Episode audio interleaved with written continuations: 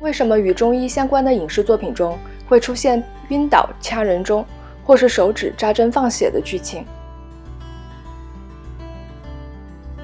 若想舒缓肩颈压力，为什么中医师会推荐按摩肘横纹处的尺泽穴？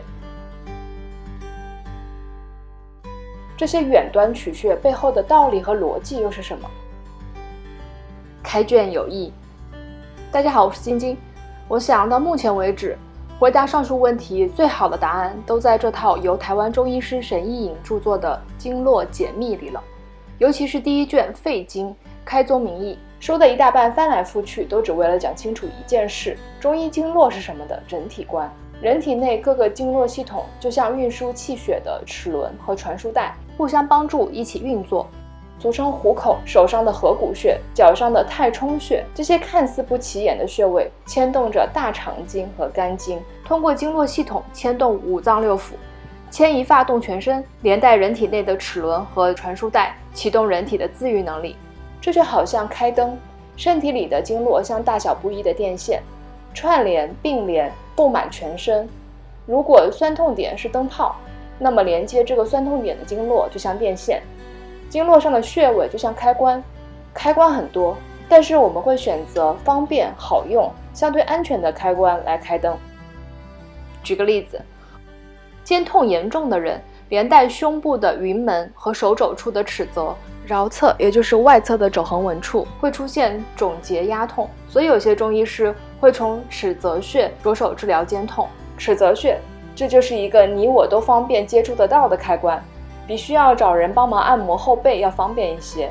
平日多按揉手肘到拇指来强化肺脏功能，把穴位逐个按摩一下，帮肺来一个 massage。有助于保养肺的食物大多以白色食物为主，例如白木耳、莲子、山药、百合、水梨。百合是助眠高手，百合粥也是一道传统的汉族药膳。相较于市面上大多围绕穴位位置、用途、功效来做说明的经穴书籍，《经络解密》更多传递一种整体观与思辨的思维方式，针灸取穴背后的逻辑道理，就像武林秘籍的心法秘诀，再结合医师数十年看诊经验的案例，一起分享给读者。最难得的是，这本书用笔简单。用山川、河流、树木的生长这样的文字，搭配彩绘图片来描述气血经络这些超出我们日常习惯、看起来有点玄的词汇，把复杂的道理简单说，深入浅出，雅俗共赏。能做到这样的接地气非常不简单，因为这避免了多少想看《黄帝内经》却担心自己读不懂的人最后把书束之高阁的无奈。最后说点题外话。